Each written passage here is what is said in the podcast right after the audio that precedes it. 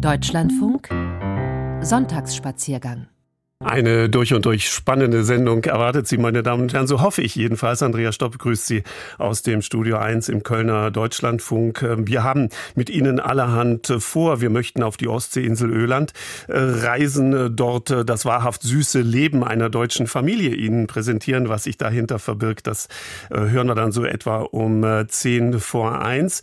Aber zwei Gäste habe ich heute in der Sendung. Einer ist wahrhaftig ähm, hier, er hat sich durchgeschlagen. Da geht es um das Wildniswandern im hohen Norden in äh, Köln. Hier ist gerade zurzeit Marathon. Er hat sich also auch vom Bahnhof hierher zu unserem Funkhaus durchschlagen müssen. Zu Fuß von Bayern bis zur Ostsee, unterwegs entlang der ehemaligen innerdeutschen Grenze. Das ist unser Gespräch jetzt gleich in ein paar Minuten. Schön, dass Sie zuhören. Alt wie ein Baum, ein alter DDR-Klassiker.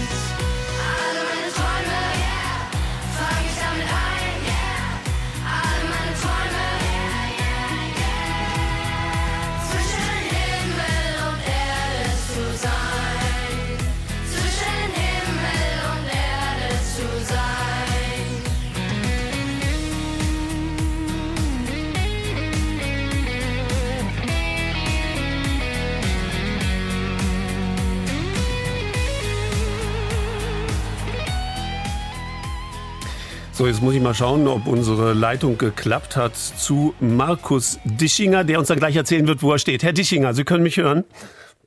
Ich kann Sie gut hören. Guten Tag, Herr Stopp nach ah, Köln. Wunderbar. Das äh, klingt gar nicht so wie aus dem äh, Dickicht des grünen Bandes, denn dort stehen Sie gerade, Markus Dischinger, ehe ich Sie vorstelle. Erzählen Sie mal gerade, wo Sie jetzt im Augenblick sind mit Ihrem Handy am Ohr. Ja, ich befinde mich nahe des Dreiländerecks Thüringen, Bayern, Hessen in der Nähe von Frankenheim. Das ist in der Hochrhön im Landkreis äh, Schmalkalden-Meiningen. Und was haben Sie da verloren? Ich meine, den Hörern wird jetzt schon klar sein, aha, die machen was im Anbetracht des äh, morgen nahenden Feiertages äh, der deutschen Einheit. Sie haben sich einem Langzeitprojekt äh, verschrieben, das Sie das ganze grüne Band ähm, entlang geführt hat. Ja, tatsächlich äh, habe ich das 2019 äh, beschlossen, das äh, zu starten. Ähm, das war damals 30 Jahre Mauerfall und äh, das war für mich so der Anlass zu überlegen, äh, was könnte ich denn ähm, mal anfangen, nachdem auch die Familienplanung so ein bisschen abgeschlossen war und äh, da hatte ich äh, die Idee, eben dieses grüne Band abzulaufen. Ähm, ich bin über viele Jahre, wo man jetzt zum Beispiel nach Berlin gereist ist, immer mit dem Zug oder mit dem Auto über die Grenze gefahren, also über die ehemalige innerdeutsche Grenze und äh, habe mir immer überlegt, wo ist denn nun diese Grenze? Man sieht ja gar nichts mehr und das war, wie sich im Nachhinein herausgestellt hat, eine ziemlich naive Annahme. Man muss es eben von oben betrachten, diese ehemalige Grenze, oder man muss sie eben ablaufen und genau das habe ich dann äh, angefangen zu tun. Ja, und das Ganze dauerte ja eine äh, ganze Zeit lang. Sie sind, das muss ich jetzt nachschieben, Journalist, also von, wie soll ich denn sagen, von beruflicher Natur aus neugierig. Jahrgang 1973. Markus äh, Dischinger, aber gab es von Ihnen aus auch ein, ähm, ein sozusagen ein, ein Band äh, zur DDR oder haben Sie die DDR seinerzeit immer nur aus der Westperspektive angeschaut?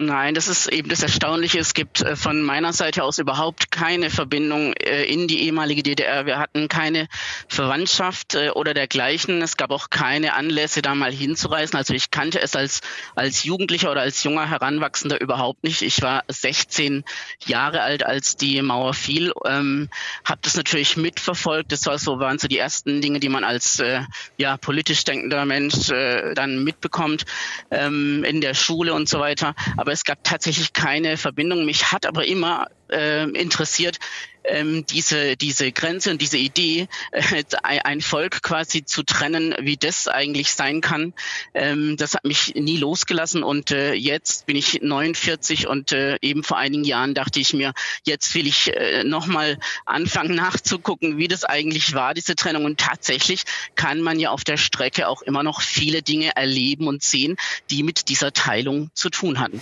Aber würden Sie denn so weit gehen, dass Sie immer noch von einer Trennung reden? Also dieses berühmte grüne Band, über das Sie uns ja jetzt ein bisschen erzählen werden im äh, folgenden äh, äh, Trend ist, oder ist es mittlerweile zu, zu einer Gemeinsamkeit geworden? Also ich würde sagen, das muss man in, in zweierlei Hinsicht betrachten. Es gibt natürlich diese räumliche Trennung durch die Grenze, die ist natürlich ähm, weitgehend äh, weggeräumt. Es äh, sind nur noch die Dinge zu sehen, die zu Dokumentationszwecken da sind, Grenzanlagen, äh, also Reste von Grenzanlagen, mal ein Grenzposten ähm, auch mal Gedenkstätten, das gibt es natürlich alles. Ähm, in anderer Hinsicht äh, die Begegnungen, die ich habe mit Menschen hier entlang der Strecke, da ist es äh, tatsächlich äh, mal so, mal so. Die einen sind sehr froh, mit denen man spricht, dass es äh, diese Teilung nicht mehr gibt, dass sie äh, die Möglichkeit haben, eben unbegrenzt äh, reisen zu können. Bei anderen habe ich durchaus schon erlebt, dass sie zwiegespalten sind ähm, und die nicht so ganz ganz angekommen sind, möglicherweise in diesem wiedervereinigten Deutschland. Um das, Herr Dischinger, mal vorwegzunehmen, begegnet man denn während einer Wanderung entlang des grünen Bandes vielen Menschen, womöglich sogar Gleichgesinnten, die die ähnliche Strecke wie Sie zurücklegen? Nein, es ist äh, zum Teil sehr, sehr, sehr einsam. Man begegnet äh, an manchen äh, Tagen, auf manchen Etappen begegnet man gar keinen Menschen. Äh, man verlässt die Unterkunft am Vormittag, läuft los. Dort trifft man die letzten Menschen beim Frühstück und die ersten Menschen, die man wieder trifft, äh, das kann einem passieren, sind äh, die bei der nächsten Unterkunft. Also es ist zum Teil sehr einsam, weil es eben nicht, ähm, sage ich mal, über die ganze Strecke entlang Premium-Wanderwege sind im Gegenteil, dieser Kolonnenweg, auf dem man weite Teile läuft, ist eigentlich gar nicht so richtig zum Wandern gemacht. Er ist eigentlich sehr schwierig zu begehen, zum Teil. Ja, dieser Ausdruck Kolonnenweg ähm, deutet ja schon darauf hin, das sind Betonplatten oder wie kann man sich das vorstellen? Und was war da früher auf diesem Kolonnenweg? Der Kolonnenweg, das sind tatsächlich Betonplatten, die sind so etwa zwei Meter, zwei Meter fünfzig lang und ein Meter fünfzig breit und äh, das sind, ist es der Weg, auf dem die DDR-Grenzer mit ihren Jeeps früher unterwegs waren. Äh, dieser Kolonnenweg ist quasi Teil dieser monströsen Grenzanlagen, ähm, die man da über diese gesamte Strecke von 1378 Kilometern äh, errichtet hat ähm, und die natürlich auch im Laufe der Jahre und Jahrzehnte äh, verfeinert hat. Man hat ja 1952 mit der Grenzsicherung angefangen und bis Ende der 70er Jahre hinein sind dann sozusagen immer weiter Verbesserungen vorgenommen worden, ähm, um zu verhindern, dass es, äh, dass Menschen äh, flüchten können. Und dieser Kolonnenweg ist eben ein Teil davon. Was es so schwierig macht, ihn zu begehen, ist, äh, sind die, die Löcher, die Loch, die, die, die rechteckigen Löcher in diesem Kolonnenweg. Ähm, man darf da auf keinen Fall hineintreten mit den Wanderschuhen. Äh, erstens, weil die Kanten so spitz sind und zweitens kann man sich da mal ganz leicht den Knöchel brechen. Das heißt, man muss sich eigentlich immer konzentrieren, wenn man auf diesem Kolonnenweg unterwegs ist, dass man nicht in diese Löcher hineintritt. Das macht es so ein bisschen anstrengend über mehrere Stunden, mhm. auf, wenn man dann auf dem Kolonnenweg unterwegs ist. Und da ist noch nichts zugewachsen. Man sollte ja meinen, in Anbetracht all der Jahre und Jahrzehnte ist das alles überwuchert. Also tatsächlich ist es so, dass es in vielen Landkreisen, äh, ich bin ja bisher nur im Süden unterwegs gewesen, äh, dass es aber hier in vielen Landkreisen ähm, Pflegeaktionen gibt, unter anderem auch von den Naturschutzverbänden, die dafür sorgen, dass eben dieser Weg nicht zuwächst. Jetzt aber auf dem Weg heute von Birks nach Tann, hier ganz im Südwesten von Thüringen, werde ich jetzt äh, abweichen müssen von diesem Kolonnenweg, denn da ist er offensichtlich zugewachsen. Ich äh, werde mir das nachher mal anschauen. Es gibt aber Abschnitte, etwa äh, 13 Prozent des Wegs ähm, äh, auf der gesamten Strecke sind nicht äh, begehbar, weil er zugewachsen ist oder teilweise auch mhm. äh, entfernt wurde. Aber die Entfernung ist eben äh, auch sehr schwierig, weil diese Platten eben sehr mächtig sind. Markus Dischinger, ehe Sie weiter marschieren und äh, wir Sie ins, ins sozusagen zu Ihrem Spaziergang, der ja keiner ist, ist eine veritable Wanderung, entlassen, bleiben Sie kurz bitte noch bei uns, weil wir haben noch viele äh, Fragen. Markus Dischinger, Journalist, er wandert entlang des grünen Bandes und zwar zu Fuß und nicht etwa mit einem Gefährt wie diesem hier. Auf der Straße vom nach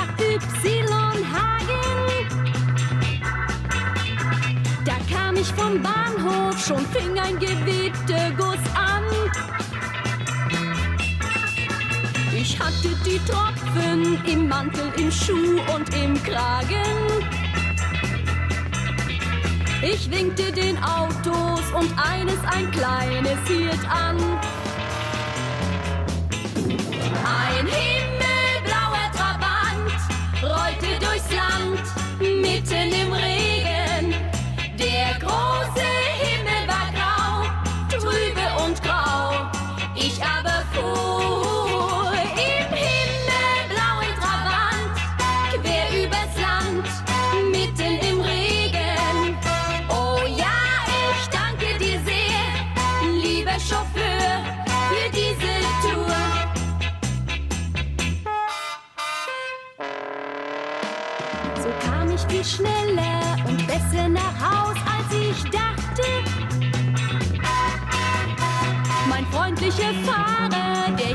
direkt vor der Tür. Und als ich dann ausstieg und sah, wie verlegen er lachte, da gab's noch ein Küsschen, ich glaube, ihr wisst schon wofür. Ein himmelblauer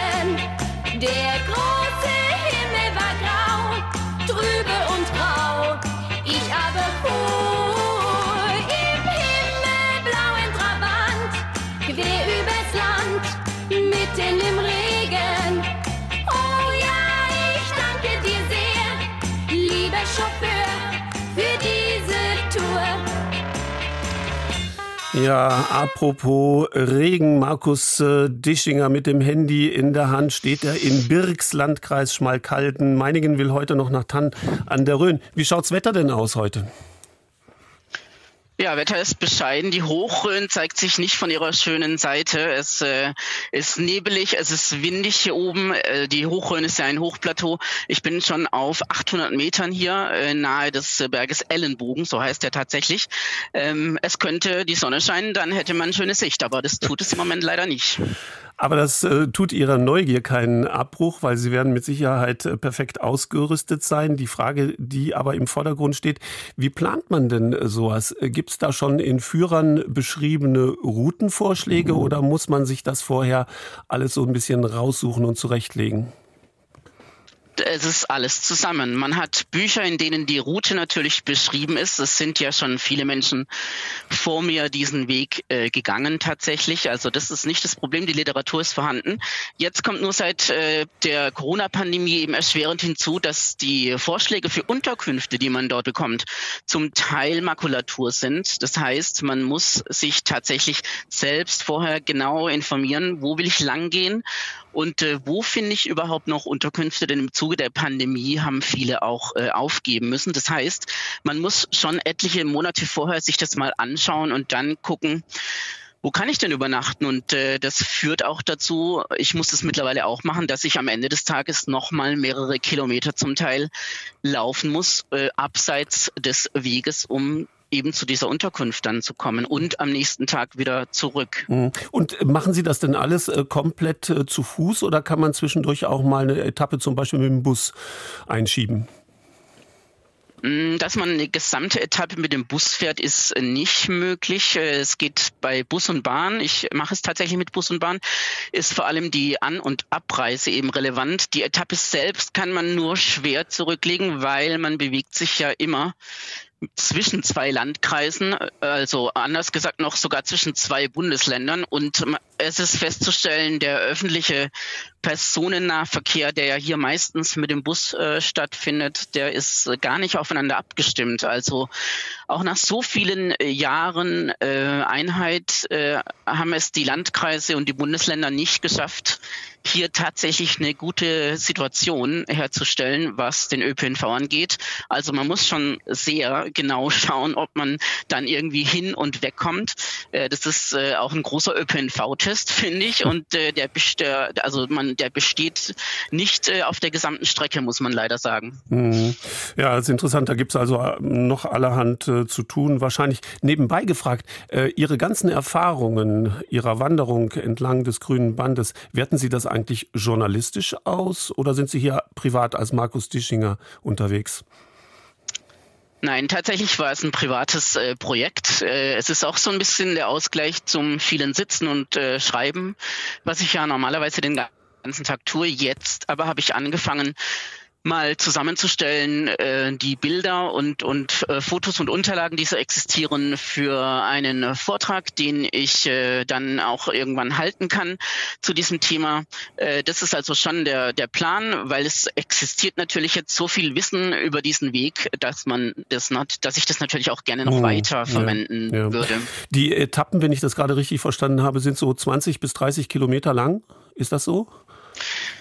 Das ist so 20 bis 30 Kilometer. Das habe ich äh, für mich mal als Strecke so festgelegt, wo es noch, äh, naja, am Ende des Tages auch angenehm äh, zu laufen ist und nicht die letzten Kilometer noch irgendwie auf dem Zahnfleisch gegangen werden müssen.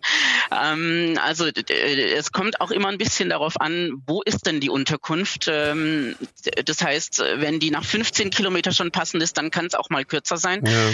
Dann muss es halt am nächsten Tag äh, möglicherweise ein bisschen länger werden. Also es hängt auch davon ab, wo man übernachtet beachten kann. Ja, aber Fitness muss äh, schon in Anbetracht dieser, dieser Etappen da gegeben sein. Was ist denn eigentlich Ihr, wenn man das mal so 1378 äh, Kilometer lang wäre das Ganze, wenn wir das jetzt durch 25 äh, Kilometer pro Tag äh, teilen, da sind Sie ganz schön unterwegs.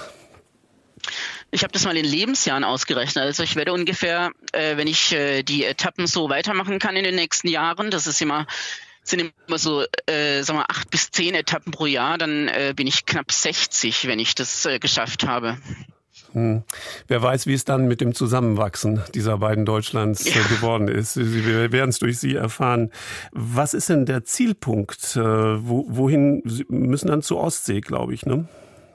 Ja, es ist dann so, dass man auf dem Prival bei Travemünde rauskommt. Ähm, das ist die Halbinsel äh, bei Lübeck in der Nähe die dann tatsächlich den Endpunkt äh, bildet an der Ostsee. Man kommt also am Hundestrand auf dem Priol raus. ähm, das ist das Ziel quasi. Wenn man dann will, kann man noch die 20, 25 Kilometer Richtung Osten nach Boltenhagen weiterlaufen in die Grenzanlagen, äh, zogen sich noch ähm, in das ehemalige äh, Gebiet der DDR hinein quasi.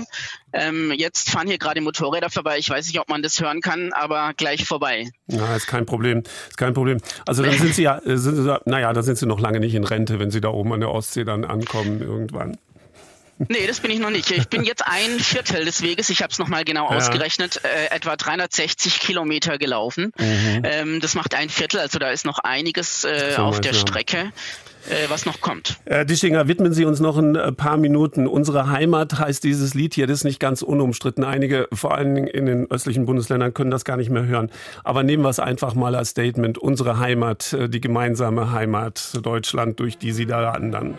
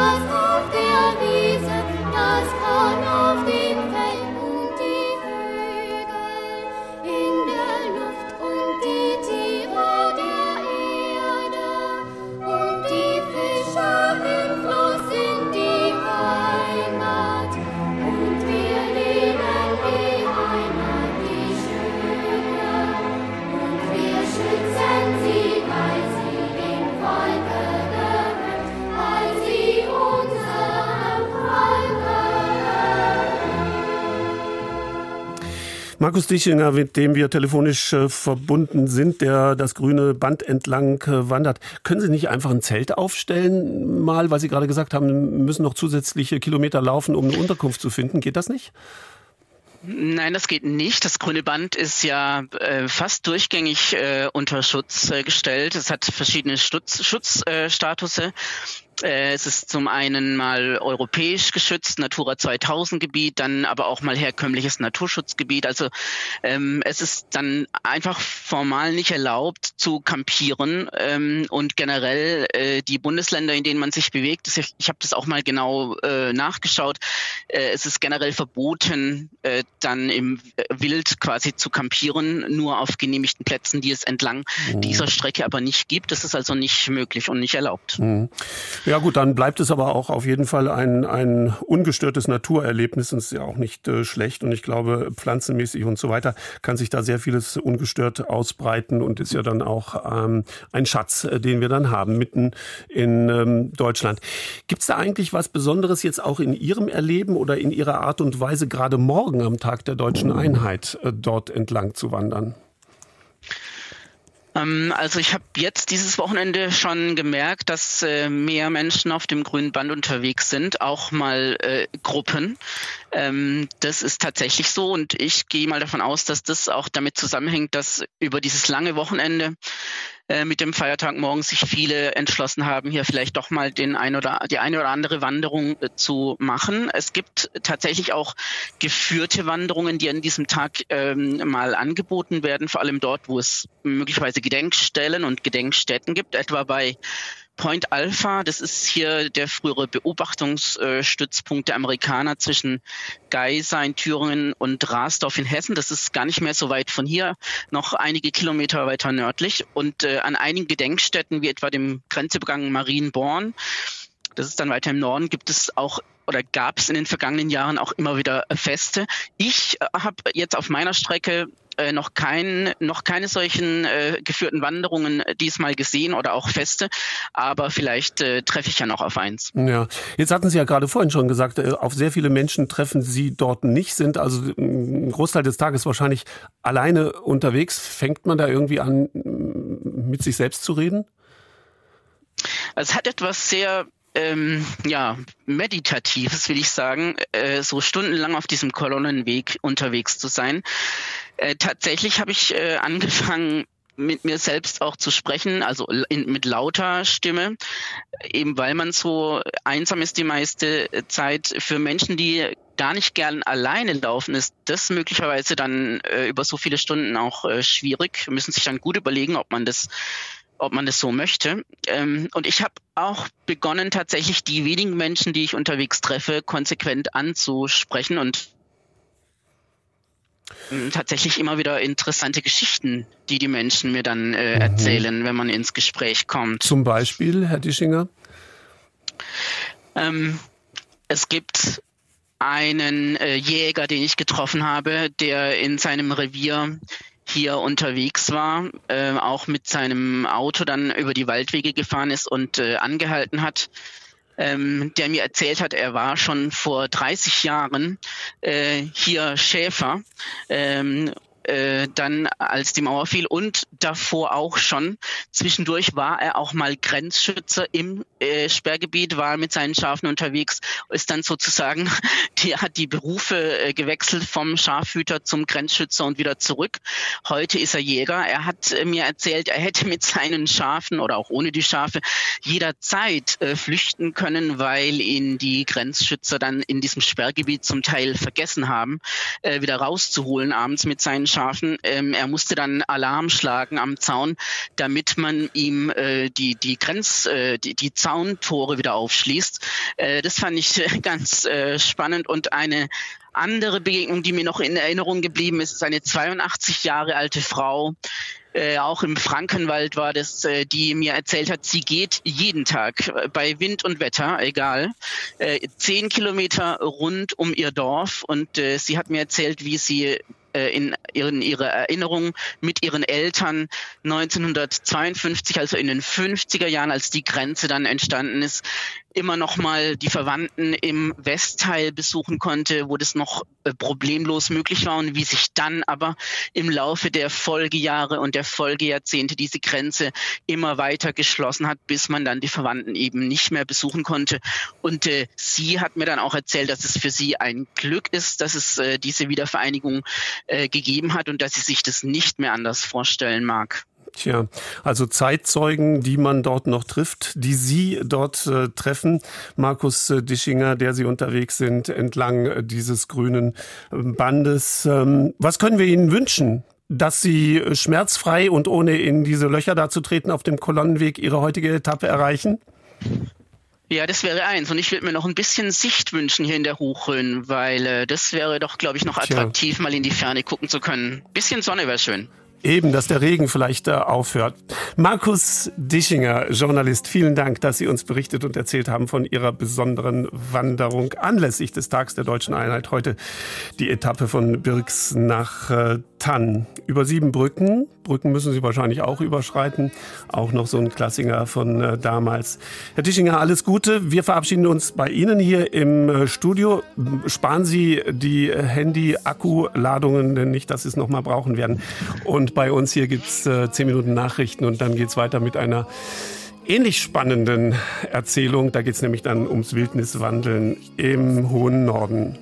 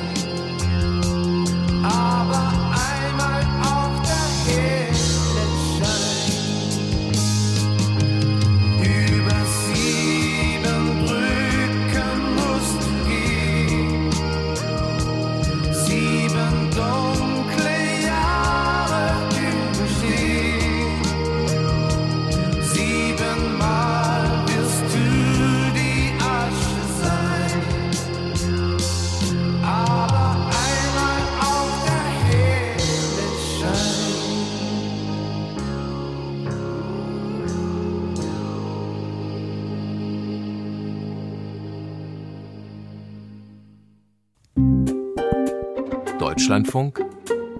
Sonntagsspaziergang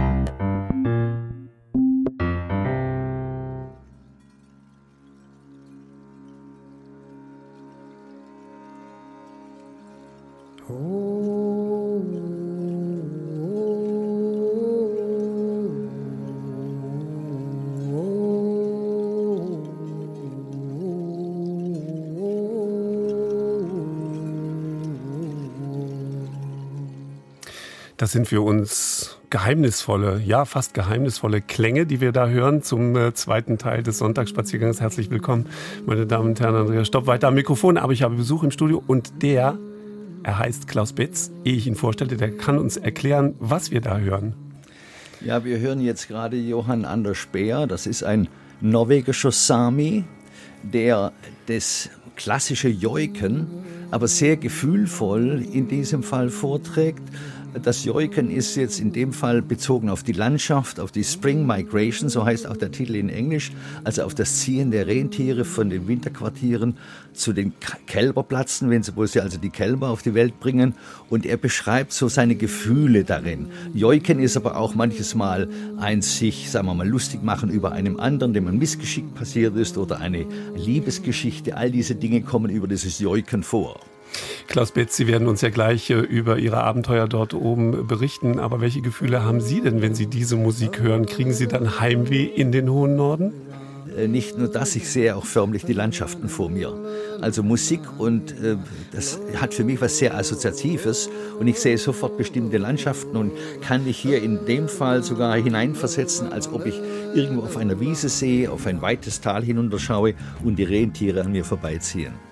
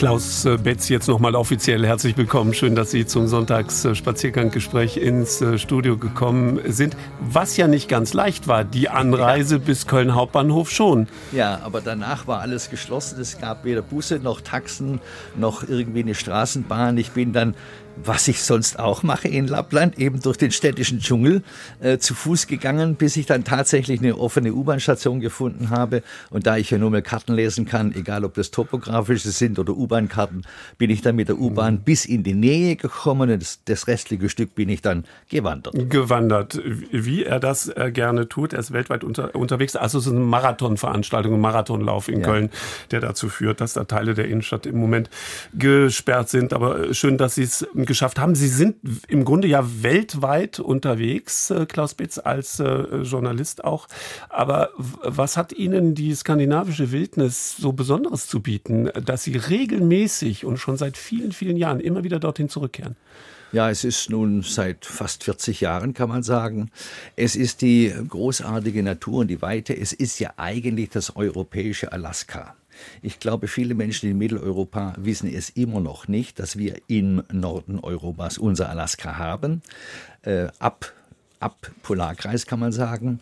Und ob das jetzt nun Berge sind oder Gletscher oder Seen, es sind einfach riesige, unbewohnte äh, Areale. Äh, vor allem auch die Schweden haben ja drei große, wirklich große Nationalparke geschaffen. Jeder von denen fast zweieinhalbtausend Quadratkilometer groß. Also ich sage jetzt mal hm. schon wieder das Saarland, dreimal das Saarland. Ja. Wenn wir das nicht hätten, das Saarland, ja. wir hätten überhaupt keine Vergleichsmaßstäbe. Ja, der Bodensee ging ja auch noch, aber dann wird es zu klein. Und da bin ich dann eben oft tagelang unterwegs und das ist für mich ein ein unglaublicher Ruhepol und auch wieder, um auf neue Gedanken zu kommen, mich mit, äh, mit Natur zu beschäftigen und viele andere Dinge. Dieses Jahr zum Beispiel habe ich mich zu meiner eigenen Überraschung mit dem Thema Energie beschäftigt, weil ich festgestellt habe, dass Wildniswandern ja eigentlich ein unglaublich interessanter Punkt ist, wie man mit Energie umgeht. Sei es die eigene Körperwärme, sei es äh, das richtige Essen oder sei es den Verbrauch oder Nichtverbrauch von Brennstoffen wie Holz oder Spiritus, bis hin zu Dingen, dass man seinen Lagerplatz im Norden am Südufer eines Sees aufschlägt, weil dann hat man abends noch die Abendsonne aus Nordwesten und hat schön Wärme und morgens die erste Morgensonne aus Nordosten. Das sind alles Dinge, die einem plötzlich bewusst werden, wie wichtig das sein kann. Hm. Wer sich dafür ähm, im Einzelnen interessiert, der kann es auch nachlesen bei Ihnen. Ne? Sie haben eine Seite, wo man äh, diese ganzen Erkenntnisse auch sammeln kann. Ja, ja, das ist meine äh, Website, die ich jetzt seit ungefähr einem Dreivierteljahr habe und nach und nach immer bestücke, weil es mir einfach um einen Wissenstransfer geht. Und das ist eben ganz einfach Klaus Betz als ein Wort, minus und dann wildniswandern.de mm. und das ist es. Das ist das, was wir machen. Das Ganze ist kostenlos. Äh, ja, sagen wir mal so. Äh, äh, Auch Freibier mich, ist nicht kostenlos. Ja, Freibier ist nicht kostenlos, stimmt.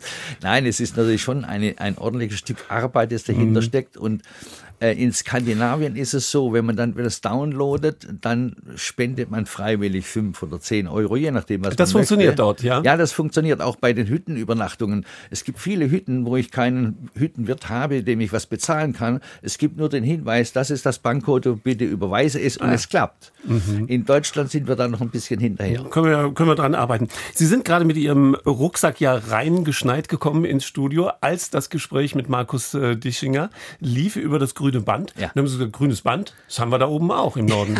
ja, also es hängt damit zusammen, die Schweden haben ja nicht so sehr was mit dem Eisernen Vorhang zu tun gehabt, eher die Finnen und äh, ohne sich großartig drum zu kümmern. Und die Schweden sind nicht immer total Europa fixiert, manchmal auch eher auf die Nachbarn fixiert. Jedenfalls hat eine bestimmte Vereinigung vor ungefähr 20 Jahren das Grüne Band gegründet. Das ist ein Weg, der sich vom äußersten Norden, dem Dreiländereck Finnland, Schweden, Norwegen, auf der Höhe von Tromsø etwa, bis runter nach Gröbelschön, das ist dann das nördliche Südschweden, runterzieht, das sind 1300 Kilometer.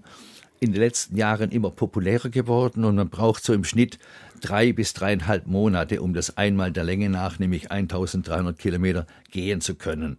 Ich sage jetzt mal ohne Ruhetage. Mhm, ohne Ruhetage. Und im Winter gibt es das Gegenstück. Da heißt es das weiße Band, wenn man das alles mit äh, auf Skier macht oder mit Schlittenhunden.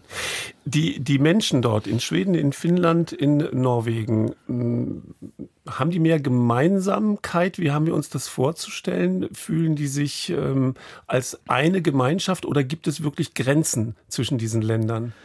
Ähm, es gibt natürlich schon kulturelle Grenzen aber auch mittlerweile wirtschaftliche. Norwegen ist inzwischen das reichste Land überhaupt. Der große Bruder war immer Schweden als ehemalige Großmacht, auch mit neun Millionen Einwohnern das bevölkerungsreichste Land, aber immer noch extrem dünn besiedelt. Und die Finnen haben völlig anderes Temperament, also auch von ihrer Sprache her. Die norwegische, schwedische und dänische Sprache sind, ich sage jetzt mal, relativ verwandt, obwohl unterschiedlich in der Aussprache und manche Verben auch. Aber ähm, es gibt eine über die Grenzen hinweg zu, zusammenlaufende Zusammenarbeit, aber auch ein getrenntes Nebeneinander. Es gibt mhm. beides. Aber es gibt auch eine Bezeichnung, die diese Menschen gemeinschaftlich fasst. Das ist aber nur auf Lappland bezogen, ah. ein Begriff der Sami, also der Ureinwohner. Wir haben ja, das ist ja unser einziges äh, indigenes Volk in Anführungsstrichen auch, muss man sagen. Die haben es nicht so gern, wenn man von Lappland spricht. Aus deren Auffassung heraus handelt es sich um Sapmi.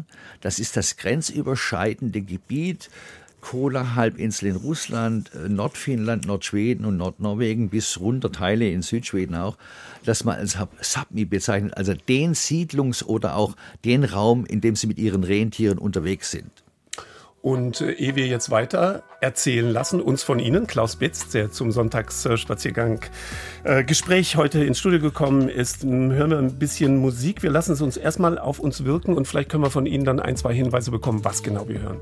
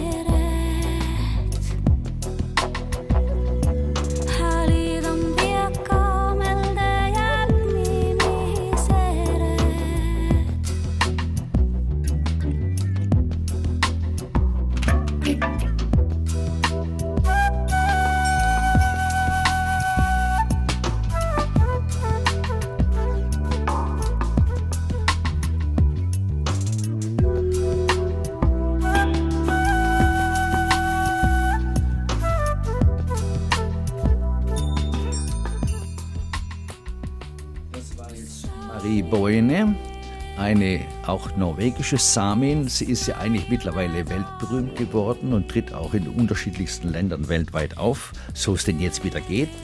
Und äh, das war ein Lied über die acht Jahreszeiten. Und Marie Boine war die erste samische Sängerin, die nicht nur im traditionellen Joiken verhaftet geblieben ist, sondern eben auch Jazz und Rock.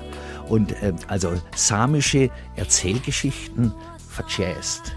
Und das war jetzt ein Stück über die acht Jahreszeiten, denn die Samen ähm, reagieren ja oder teilen ihr Jahr ganz anders ein. Es ist dann Winter, Spätwinter, Frühling, Frühsommer, Sommer, Spätsommer. Äh, dann kommt Herbst und dann kommt der Frühwinter. Also diese mhm. acht Jahreszeiten hängt natürlich sehr viel damit zusammen, was mit den Rentieren geschieht, wo sie hinziehen, ob sie im Sommer Quartier sind oder ob sie wieder in Richtung Wälder und Winterquartier ziehen, da spielt sich das ganze Leben drum nach wie vor. Klaus Betz, wenn Sie durch die Wildnis äh, stiefeln, begleitet Sie dann auch Musik oder ähm, was begleitet Sie? Nur Sie selbst mit sich? Ja, also Stille. Mich begleitet große Stille mhm. und äh, natürlich im Sommer Fjellpipere, das sind die Mornellregenpfeifer, die ich immer wieder regelmäßig höre oder auch äh, Bussarte, die in der großen Höhe pfeifen. Und manches Mal, wenn dann eine größere Rentierherde an mir vorüberzieht, ich bin dann immer ganz still und mache mich klein, damit die mich nicht sehen. Ich renne da nicht drauf zu, um zu fotografieren, sondern ganz zurückhaltend. Dann hört man auch das Geräusch ähm, die Rentiere machen ein komisches Geräusch beim Gehen. Das ist, es ist kein, kein Knochengeräusch, aber man hört sie einfach gehen. Mhm. Und ansonsten herrscht große Stille.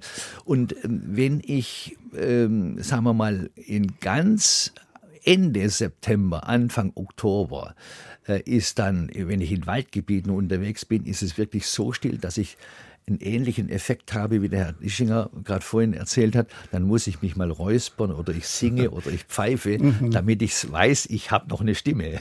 Also das kommt schon vor. Nun muss man ja sagen, bei diesen enormen Wegstrecken, wenn ich es richtig verstanden habe, 800 Kilometer auf jeden Fall. Und wenn man die ganzen Querverbindungen ja. dann noch nimmt, dazu nimmt, kommt es glatt auf 1800. Es ist ja, es ja, ja, aber das gehe ich natürlich nicht alles auf natürlich. einen Schlag. aber Sie sind ja auch schon seit 40 Jahren äh, da, da, unterwegs. Und Sie haben, äh, glaube ich, irgendwo mal gesagt, äh, besser ist es, sich dafür ein paar Jahre Zeit zu lassen. Das natürlich. sind ja Lebensprojekte.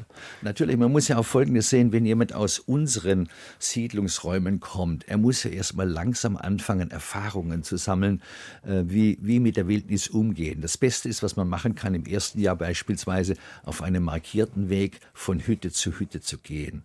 Im zweiten Jahr kann man dann eventuell mal das Zelt mitnehmen, was sonst noch mhm. notwendig ist, um dann mal so eine Mischung zu machen. Und im dritten Jahr kann man dann unter Umständen auch mal auf einen weniger begangenen Pfad, weil es ja immer auch darum geht, dass man alles sehr achtsam und sehr behutsam macht, um Unfälle zu vermeiden.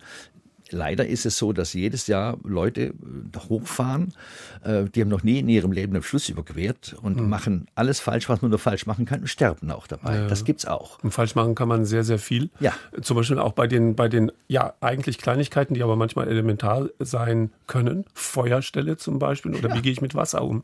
Ja, also ich habe schon ein paar Mal erlebt, dass sich Menschen mit dem Kochwasser von ihrer Feuerstelle verbrüht haben. Also das sind so Dinge oder, oder auch, ähm, dass man, sagen wir mal, äh, einen Rucksack hat, wo vieles außen dran hängt und man bleibt an den Zweigen mhm. hängen, stolpert und bricht sich was. Ähm, oder äh, dass jemand zu schwer geht viel zu schwer geht und sich dann irgendeine Sehne reißt. Das hat es auch schon gegeben. Und ich habe dann, in zwei Fällen war das mal, äh, das kann man ja dort oben, äh, ich habe hier normalerweise ein ausgeschaltetes Bauarbeiter-Smartphone. Für Notfälle? Ja, und wenn dann Notfall eintritt, dann schalte ich es ein. Und dann muss man eventuell mal auf eine Anhöhe hoch und 112 wählen und ruckzuck hat man eine, eine Verbindung entweder in mhm. Schweden mit der Fjellpolice oder in Norwegen mit der Seenotrettung, die dann wieder die Bergrettung organisiert. Also das geht dann schon. Nur besser ist natürlich, gut und unverletzt durchzukommen. Ja. Ja? Aber mh, mm, Herr Betz, wie fit muss man denn sein? Ich weiß nicht, dürfen wir in dem Zusammenhang sagen, ja, dass Sie klar. ja im Grunde im Rentenalter sind mit 69. Ja, ja. Und was Sie uns da erzählen, das klingt ja nach 35. Ähm, es ist natürlich schon so, ich gehe heute nicht mehr so schnell, wie ich als junger Kerl gegangen bin. Mit 30 bin ich im Schnitt, was schon sehr schnell war, drei bis 3,5 Kilometer in der Stunde gegangen dort oben in der Wildnis. Heute mache ich höchstens zwei. Also mhm. das ist, da merkt man dann schon das Alter. Aber ansonsten hängt es natürlich ganz entscheidend vom Rucksackgewicht ab. Ich habe schon ältere Herren getroffen, die sind mit acht bis neun Kilo unterwegs gewesen, waren 75 und haben sich immer von Hütte zu, die sind nur von Hütte zu Hütte gegangen, haben sich dann Lebensmittel in der Hütte nachgekauft, da wo es geht. Mhm. Und die sind wunderbar unterwegs gewesen. Und wenn ich natürlich äh, mit 25 oder gar 28 Kilo gehe, das ist dramatisch, äh, dann, dann packe ich das nicht. Ich muss gucken, dass ich ähm, also so maximal 16, 17 Kilo habe, inklusive, das bei mir inklusive Zelt, Schlafsack, Kochausrüstung. Ja, und der Proviant. Und, und Lebensmittel. Ja, ja wissen Sie, ich brauche ich brauch ein bis zwei Tage, bis ich meinen Rucksack gepackt habe. Bis das Gewicht stimmt, bis alles wasserdicht verpackt ist. Das geht nicht einfach in zwei Stunden, sondern dann stelle ich fest, aha, ich bin ein halbes Kilo zu schwer. Dann muss ich wieder 20 verschiedene Tüten in der Hand, die immer wasserdicht verpackt und da 20 Gramm raus und da 30 Gramm raus, sodass ich nachher in mein optimales Gewicht habe. Aber wie machen Sie das denn mit dem Essen? Ich nehme an, Sie schleppen da ja keine, keine Ravioli in Dosen mit. Nein, das natürlich nicht. Aber ich, ich nehme ganz normale Lebensmittel, also das ganze Tracking Food spare ich mir alles. Ich kaufe ganz normale Dinge, also Beutelsuppen oder auch Asianudeln oder sagen wir mal, was ich besonders liebe, das ist Polenta. Hm. Polenta hat einen enorm hohen Nähr Nährwert und wiegt nicht so viel. Also beispielsweise Reis äh, hat nicht so einen hohen Nährwert wie Polenta. Also Aha. mache ich mir eine schöne Soße und eine schöne Polenta und dann vielleicht noch zum Beispiel äh, Sojagulasch oder Linsenburger. Also warum soll ich eigentlich, wenn ich da draußen bin, schlechter essen als zu Hause? Ich meine, ich werde dort oben stärker zum Vegetarier, als ich es hier bin. Mhm. Das klingt eigentlich alles sehr positiv, aber es wird wohl auch Gefahren geben und darüber müssen wir auch mal reden, ja. ähm, was einem dort passieren kann, denn ist kein leichtes Abenteuer, was man auf die leichte Schulter nehmen kann. Klaus Betz ist im Studio zum Sonntagsspaziergangsgespräch, 800 Kilometer mindestens, auf viele Jahre verteilt und Sie erzählen uns gleich wieder, welche Musik wir hören.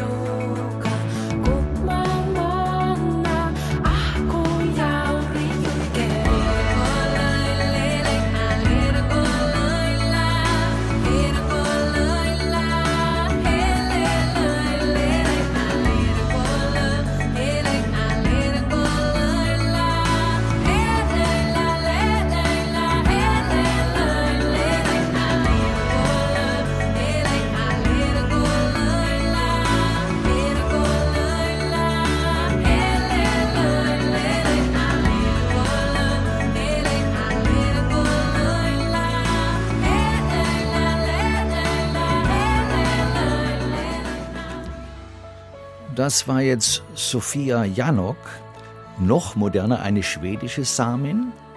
ähm, die, die mal gesagt hat, die südlichste Stadt, in der sie sich vorstellen kann zu leben, ist Umeå und das ist wirklich der südlichste Rand von Nordschweden. Und sie hat es aber verstanden, äh, und das war jetzt auch samisch, ähm, The Lakes are Singing. Sie hat es verstanden, auch diese, wie soll man den starken Naturbezug, den die Samen haben und äh, Lieder, die sie darüber schreiben, in eine moderne Version zu heben. Und sie ist mittlerweile sehr populär geworden, mhm. ähm, nicht nur in Schweden, sondern darüber hinaus. Es klingt ein bisschen, Klaus Bitt, so, als wäre da über all die Jahre und Jahrzehnte Natur und auch das Menschsein dort stabil geblieben. Was das, hat sich ja. verändert? Eigentlich wenig, doch die Digitalisierung ist dazugekommen. Also das muss man sagen, äh, von der Natur her gesehen hat sich wenig geändert. Man muss auch sagen, die Gebiete sind auch zum großen Teil geschützt. Aber beispielsweise, dass man heute noch äh, mit einem aufwendigen, was weiß ich, war Schlitten oder Motorrad oder sonst was, den Rentieren hinterherfahren muss, das ist nicht mehr.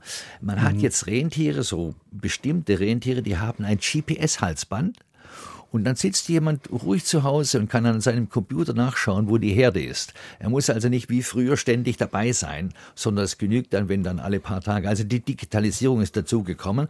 Aber ansonsten hat sich von der Natur her sehr wenig verändert. Und ich war mal sehr erstaunt, als ich nach 30 Jahren an einen bestimmten Punkt gekommen bin, wo ich dachte, da stimmt doch was nicht. Ich hatte einfach vergessen, dass die Bäume in der Zwischenzeit größer geworden sind. Und Na, das, äh, das war dann schon der richtige Ort, ja. ja. ja, ja. Das war dann schon der ist richtige Ist das eigentlich alles irgendwie irgendwie markiert, wie wir das aus den Alpen kennen, rot-weiß-rot, und da weiß ich, wo es lang ja, geht? Ja, also ähm, die, es gibt markierte und unmarkierte Pfade.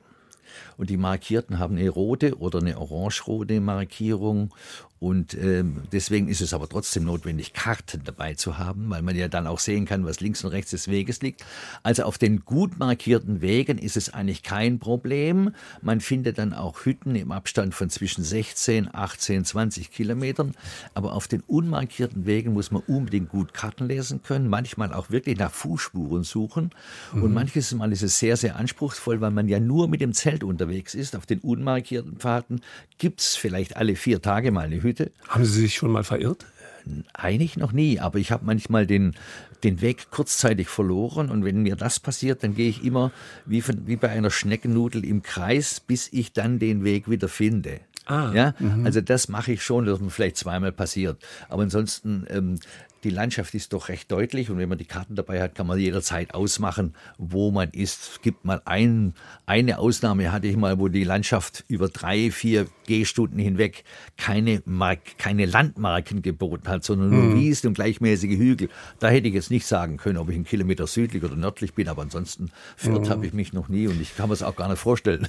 Wie, wie geht man, Sie haben das Stichwort ja schon genannt, achtsam, respektvoll um mit der Natur? Sie befinden sich quasi als menschlicher menschlicher Eindringling ja dort in dieser Natur, die nimmt im Zweifelsfalle keine Rücksicht auf Sie. Wie ist es umgekehrt? Welche Rücksicht nehmen Sie auf die Natur? Äh, also das ist genau der Punkt. Ich muss anfangen von mir, die Natur ist stärker. Ohne Zweifel. Also da gibt es gar kein Vertun, sondern ich muss anfangen, auf die Natur einzugehen. Ich muss aber auch, das ist zum Beispiel ein Herzensanliegen von mir, wenn ich eine Feuerstelle mache, die naturschonend anlegen. Das heißt, ich muss die Grasoten abtragen, dann mit Steinen auslegen und auf den Steinen ein kleines Kochfeuer machen und am nächsten Morgen alles wieder zurückbauen, mit Wasser begießen. Sonst würde da nichts mehr wachsen, wenn Sie das... Es, es dauert 50 Jahre. Eine so eine hm. verbrennte, also wenn ich auf dem puren Boden eine Feuerstelle anlege, ist die für 50 Jahre mindestens sichtbar. Hm. Und hm. es ist besser, wenn man da von vornherein die Dinge so macht, dass man hinterher nicht sieht, dass ein Mensch da war. Wenn das, wenn das jemand fertig bringt, das ist auch das Gleiche, äh, seinen kompletten Müll mit rausnehmen. Ja. Also ich habe zum Beispiel, alle meine Dinge sind in sechs Liter äh, Gefrierbeutel verpackt die dann, wenn ich alles verbraucht habe, ja so federleicht sind, dass ich sie alle wieder mit rausnehme. Mhm. Was in letzter Zeit leider gekommen ist, dass dann äh, manche Leute ihre leeren Gasflaschen einfach zurücklassen. Oh. Und wo ich finde, also wenn sie leer sind, sind sie noch leichter, mhm. aber so sind Menschen halt manches Mal. Mhm. Aber es ist natürlich auch so, dass ich, äh, wenn ich gehe, äh, auf mich achten muss, äh, damit ich nicht stürze. Ein Sturz geschieht innerhalb von Sekundenbruchteilen. Mhm. Und ich mache es zum Beispiel so, mir ist es ein einziges Mal vor 30, 35 Jahren passiert, dass ich auf die Kniescheibe gefallen bin, ist aber dann alles gut gegangen.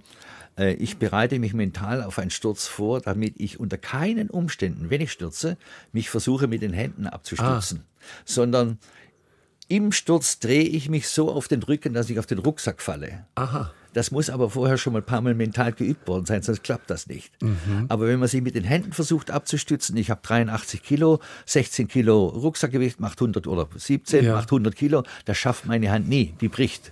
Also solche Dinge muss ich alles ein bisschen vorbereiten. Wie geht man sorgsam mit dem, mit dem Wasser um? Es heißt immer, Lappland sei ein Trinkwasserparadies. Es, es ist ein pures Trinkwasserparadies. Also ich glaube, ich habe in den 40 Jahren nur zwei Stellen gefunden, wo ausdrücklich jemand hingeschrieben hat, Achtung, verunreinigtes Wasser. Mhm. Aber ansonsten ist es ja überall Trinkwasser bei den Seen, ach, ich gucke immer, dass ich fließendes Gewässer habe. Bei den Seen achte ich darauf, ob ich die Kreise von Fischen sehe. Wenn ich sehe, dass Fische drin sind, dann weiß ich, aha, Forellengewässer, wunderbar, kannst du trinken.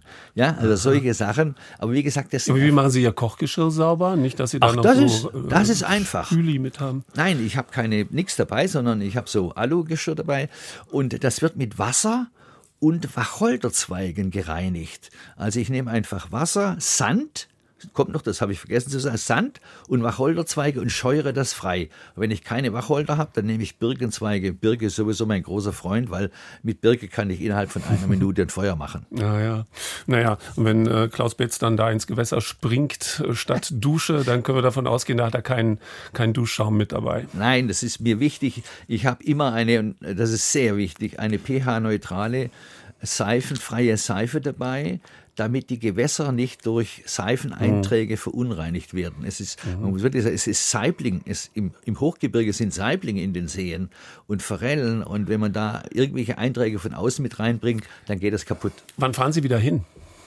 Ja, wahrscheinlich nächstes Jahr im Frühjahr oder mhm. Frühsommer. Mhm. Vielleicht dieses Mal eher nach, also wenn ich gerne mal wieder im Frühsommer unterwegs sein möchte, dann eher nach Finnland. Das ist besser geeignet, schon zu Mitsommerzeiten. Das Hochgebirge in Nordnorwegen, Nordschweden sollte man nicht vor 20. Juli aufsuchen, weil dann immer noch Schneeschmelze und, äh, aktiv ist Aha. und viel, viel Wasser in den Flüssen. Mhm.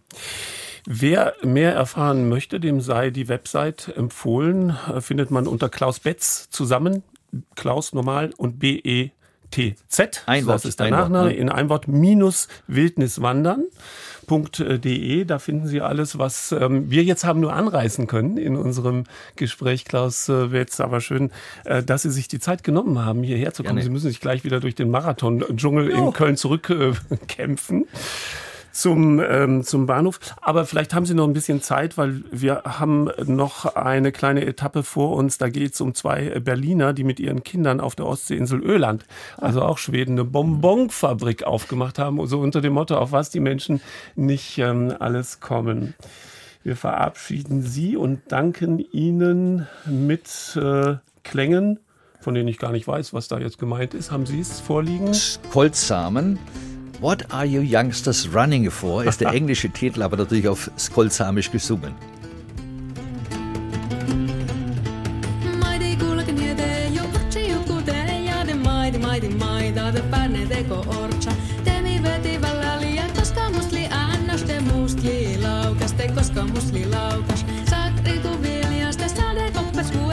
Sonen der Baye Vachali, the Sonen der Baye Vachali, my brother got Uchade, my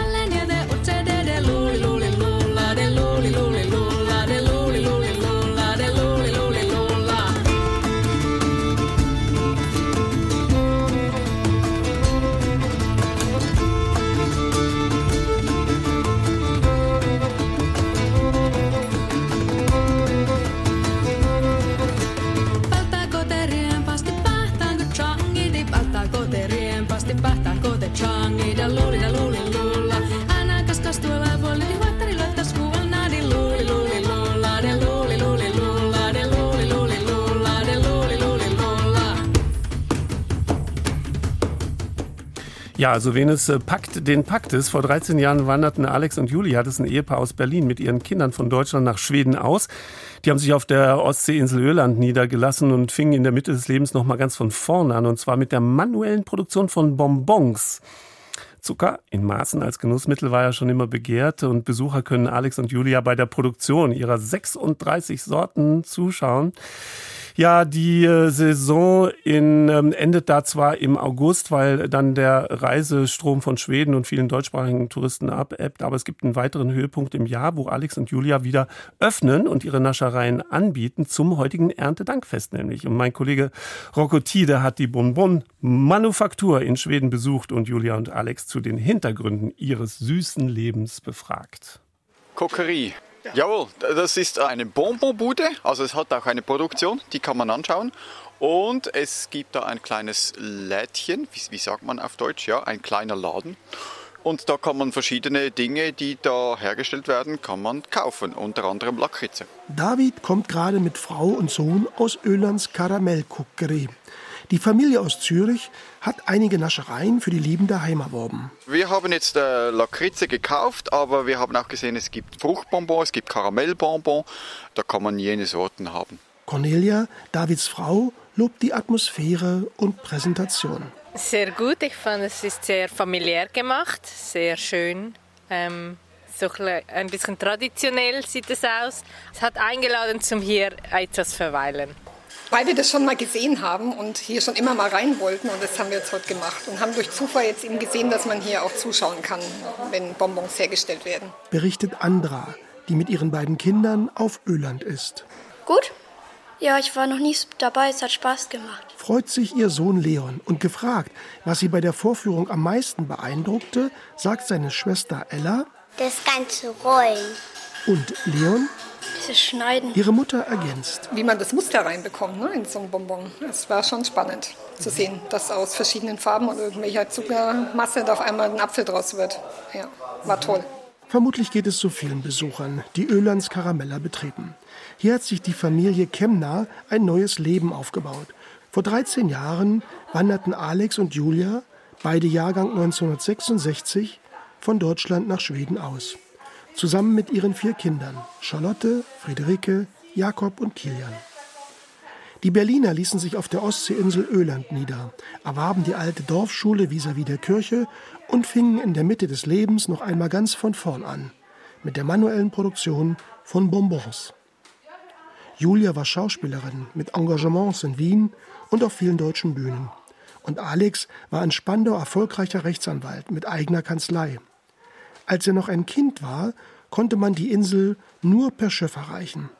Die sechs Kilometer lange Ölandbrücke von Kalmar wurde erst vor 50 Jahren, am 30. September 1972, eröffnet. Mein Vater und ich haben dann so eine Kapitänsmütze mal aufgesetzt, wenn wir auf die Fähre fuhren. Die Berliner fuhren ja die alternative Transitstrecke Falkensee-Sassnitz. Und dann war die Übernachtung in Trelleborg und dann fuhr man den ganzen Tag ohne Autobahn über Landstraßen bis nach Kalmar und dann fuhr man von dort aus mit der Fähre nach Ferjesdorten rüber. Das ging so jeden Sommer, auch als er seine Frau kennenlernte und später die Kinder kamen. Und irgendwann war die Entscheidung, man möchte hier bleiben. Das Leben zu entschleunigen, das war für die Familie ein wichtiger Grund, für immer nach Schweden zu gehen. Wie sie zu ihren neuen Berufen kamen, hat auch etwas mit Julias Hobby zu tun. Ich bin ein, ein Sammlergenie. ja, ich habe halt dann, nachdem ich mich für Zucker und eben für dieses Handwerk interessiert habe, ähm, habe ich eben ein bisschen angefangen zu sammeln und ich habe dann irgendwie wirklich Glück gehabt. Ich habe dann irgendwann diesen ganzen Satz mit Walzen gefunden. Die sind von 1908 sind in Magdeburg hergestellt und die haben also zwei Weltkriege überstanden, ohne im Krieg eingeschmolzen zu werden, was natürlich fantastisch ist. Die lagen über 30 Jahre auf einem Dachboden im, im Kasseler Raum. Sie hatte also eine ältere Dame geerbt von ihrem Vater, der war Konditor. Sie wollte aber auch gerne, dass sie angewendet werden. Und das war alles so zeitgleich mit dieser Idee. Und manchmal passt es auch im Leben. Zudem stellten sie fest. Ja, ja, also Bonbonkocherei auf Öland gibt es noch nicht, dann machen wir die eben. Das war 2008, wo ich dann die Idee hatte. Dann haben wir relativ schnell hier diese Schule, die gerade zugemacht wurde, in diesem Dorf hier gefunden. Das war. Wie spricht man es in Schwedisch aus, das Dorf? Brezetra. Breite Fläche. Das Dorf mit seinen 74 Einwohnern ist etwa vier Kilometer vom offenen Meer der Ostküste Ölands entfernt. Kapelluden Genau, das ist sozusagen ein alter, mittelalter Hafen gewesen, äh, wo jetzt auch noch so eine, so eine kleine Kapellenruine rumsteht und so ein großes steinernes Kreuz, kleine Fischerbütchen, ein Mini-Hafen, in guter Sichtnähe sozusagen ein, so ein Leuchtfeuer. Und das ist halt so eine, so eine Udde, also so eine Bucht. Äh, ein kleiner Strand und so. Das ist wirklich einfach mal schön. Nun dürfen wir bei einer Live-Vorstellung dabei sein. Alex erklärt. Der Zuckerkuchen hier fängt auch schon an zu bubbeln. Gleich werde ich ihn umrühren. Und dann kommt ähm, in acht Minuten die Glucose dazu. Und dann kocht er weiter, bis es 4 Uhr ist. Und dann gießen wir ihn auf den Tisch aus.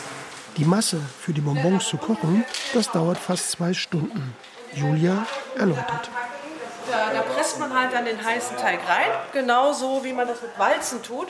Und die ist immer kälter als der Teig selber. Weil der Teig, der ist jetzt noch ungefähr 80 Grad und der hat jetzt vielleicht noch 45 Grad.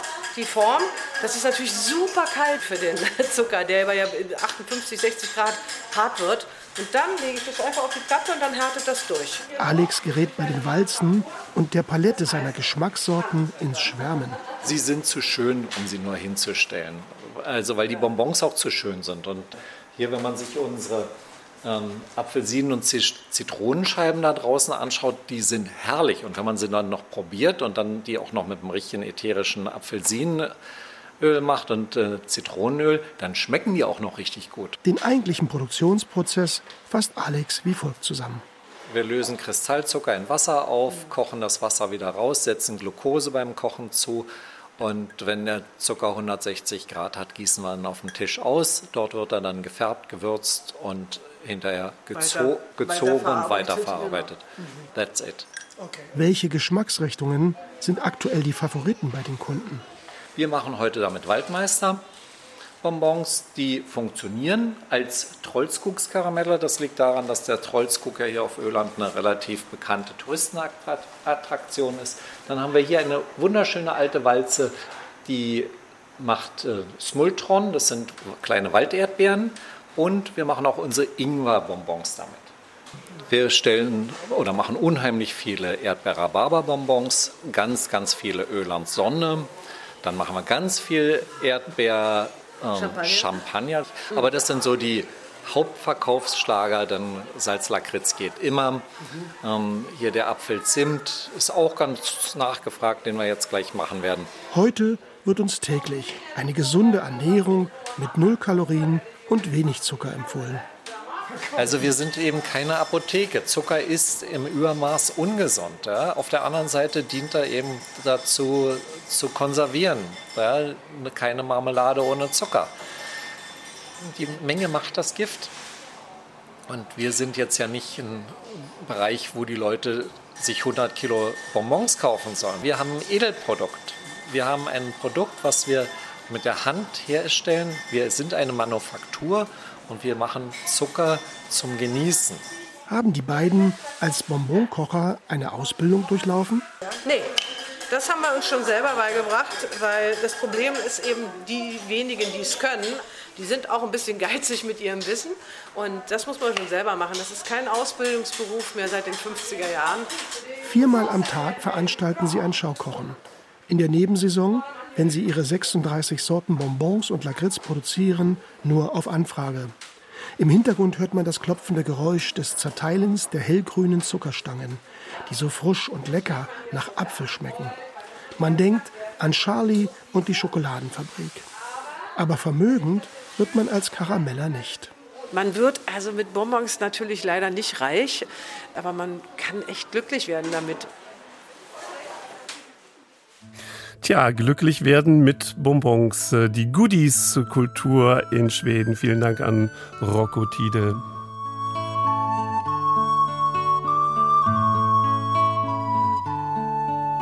En stilla vind som kryssar sjön och bergen skymtar blå en julig kväll En öppen eld. Och skogen tätt inpå. Inombords dröjer ord. Du sa för länge sen Moskau, den 27. September 2022. Ich glaube, du weißt schon, was in Russland passiert ist. Ich konnte mir sogar nie vorstellen, dass mein Land so niedrig wird und wird seine Söhne gedankenlos zum Tod schicken und Söhne seines Schwesterlandes umbringen. Ich habe das ganze Wochenende geweint, wurde von der Panik betroffen, wollte irgendwo hinfliegen. Dann habe ich verstanden, dass das nicht hilft. Ohne Arbeit, ohne Wohnung macht es keinen Sinn, alles hier zu lassen. Und ich weiß so gar nicht, wohin zu gehen. Protestieren gehen macht auch keinen Sinn. Alle wurden verhaftet und weggejagt. So entsetzlich war es mir noch nie im Leben. Anna, 32 Jahre aus Moskau. Ihr Schreiben kam letzten Dienstag an und hat uns hier in der Redaktion gerührt. Wir haben überlegt, was man antworten kann, was man tun kann. Und so stand, äh, entstand die Idee, solche Wortmeldungen, solche Gefühlsregungen an Sie als unsere Hörerinnen und Hörer weiterzureichen. Wie eine kleine Postkarte, die uns aus irgendeinem Land erreicht und in der jemand schreibt, was ihn oder sie gerade bewegt. Vielleicht gehört dieses Hinhören auch zu unseren Aufgaben, wenn wir Reisen im Sinne von verstehen wollen, ernst nehmen. Was mich bewegt. Susan Zare als Deutsch-Iranerin lässt als Erste in ihre Seele blicken. Als Deutsch-Iranerin habe ich in all den Jahren nie laut über die Situation der Frauen und Menschen in Iran gesprochen. Ich hatte immer die Gefahr im Hinterkopf, dass damit meine Familie oder ich selbst in Gefahr geraten. Aber das Schweigen hat jetzt nicht nur für mich, sondern für viele andere ein Ende.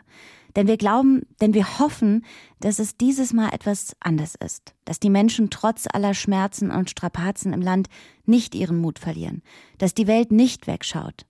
Ich bin unsicher, ich habe Angst davor, was danach kommt. Ich weiß, dass ich mit jedem meiner Worte auch hier in Deutschland nicht mehr einreisen kann und meine Familie auch so schnell nicht mehr wiedersehen kann. Aber es ist es mir wert. Für die Menschen, die gerade keine laute Stimme haben können, weil sie vom Internet abgeschnitten sind, weil sie für ihre Freiheit auf die Straßen gehen, weil für all diese Menschen auch eine weitere laute Stimme zählt. Mir macht es Hoffnung zu hören, dass sogar die Ältesten nicht den Mut verlieren und mit Wort und Tat für ihre Freiheit kämpfen. Bis dahin will ich vor allem mithelfen, aufzuklären. Ich möchte darüber sprechen, dass wir doch eigentlich alle gleich sind, dass Iran doch gar nicht so weit weg ist und dass ich mir wünsche, dass wir eines Tages gemeinsam die Schönheit des Landes sehen können, die Berge, die Wüste, die grünen Felder, die Weite, dass wir uns an der leckeren persischen Küche erfreuen, an den süßen Limouchirin aus den Gärten von Shiraz, von denen ich seit meiner Kindheit vorschwärme, genauso wie von den liebevollen, mutigen Menschen dort. Ich wünsche mir, dass wir eines Tages gemeinsam über diese Jahrtausenden alten Kulturorte staunen können, die mir so oft zeigten, wie vergänglich ich bin. Und ich wünsche mir, dass irgendwann die persische Sprache wieder mit ihrer großartigen Kultur der Poesie und Musik, die es in die Familienwohnzimmer schafft, verbunden wird. Bis dahin hoffe ich weiter, denn es geht um Werte, die uns alle betreffen, die Rechte der Frauen, das Recht auf ein lebenswürdiges Leben für die Menschen in Iran. Susan Zare, was Sie bewegt zurzeit in Anbetracht der Zustände im Iran. Sie schickt uns noch ein wenig Poesie. Nächste Woche werden wir eine Botschaft aus Italien erhalten von einer Italienerin, die so gar nicht stolz ist auf die politische Situation in ihrem Land. Das war der Sonntagsspaziergang für heute. Es grüßt Sie Andreas Stopp.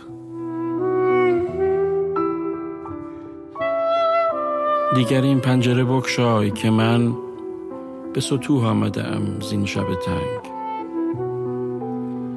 دیرگاهی است که در خانه همسایه من خانده خروس. وین شب تلخ و عبوس می فشارد به دلم پای درنگ.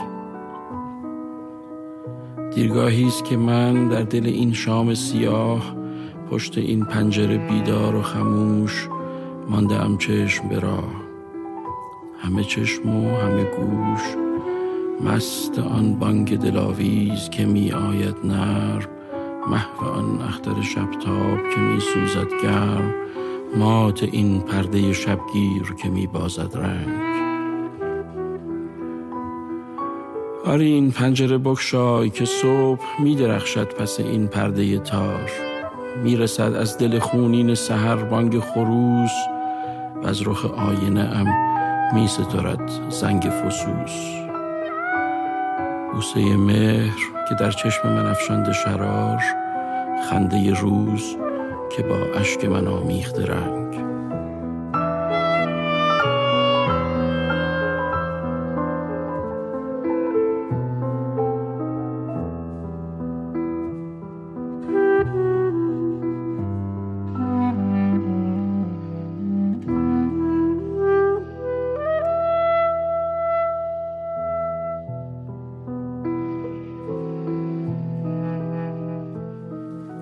Dieses Fenster. Ich ertrage die düstere Nacht nicht mehr. Lang her, dass der Hahn in der Nähe den Morgen lieblich ankündigte. Die bittere Nacht wirft unbeugsam ihren Schatten. Lang her, dass ich im Herzen dieser schwarzen Nacht am Fenster still Wache stand. Blicke über den Weg und lausche dem sanft aufkeimenden Gesang der Morgenröte. Blicke auf den letzten Stern, der der Dunkelheit noch trotzt. Verblüfft, wie die Nacht in diesem ewigen Wechsel der Farben verblasst. Ja, öffne das Fenster. Die Morgenröte strahlt hinter diesem grauen Vorhang. Aus ihrem blutroten Herzen verkündet der Hahn das Licht. Der Rost dieser Nacht schwindet aus dem Gesicht meines Spiegels. Der Kuss der Sonne belebt meine Augen.